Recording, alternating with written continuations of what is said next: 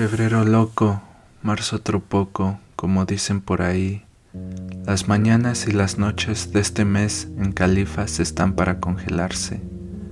Me meto a la librería de la escuela, huyendo del frío, donde la bibliotecaria, de ojos verdes y piel tan transparente que se le ven las venas verdes en la frente, observa, pero nunca sonríe, nada más observa Entro y me detengo frente a los periódicos que descansan tranquilamente en un estante, aunque estos estén infectados, llenos con noticias de este mundo trágico.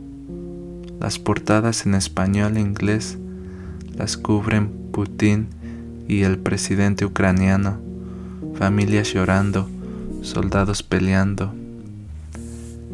Se les dan armas a cualquier ciudadano ucraniano que quiera defender a su país. Se lee en otro de los papeles manoseados de hace algunos días.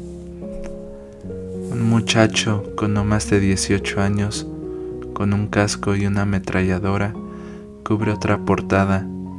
El miedo y el terror le entran por los ojos, como las lombrices a los muertos. La Tercera Guerra Mundial se avecina pienso, dejo el periódico libre para que vuelva a ser manoseado y observado.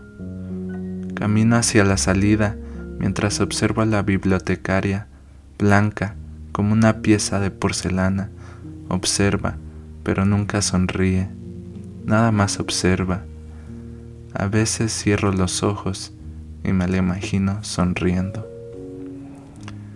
Salgo y el frío no se ha ido aunque el sol se empieza a asomar entre las nubes que apenas lo dejan respirar. En el campus ve a un soldado tratando de reclutar a jóvenes suicidas. Camino hacia la otra dirección. Los poetas usamos las letras como los soldados utilizan las balas. Pienso. Un examen de química mantiene mi mente ocupada mientras Rusia manda misiles llenos de muerte a Ucrania y en las aulas los muchachos con cara de niños discuten quién tendría las agallas de ir a pelear contra Putin en caso de una tercera guerra mundial, mientras se ríen como si se tratara de un simple videojuego.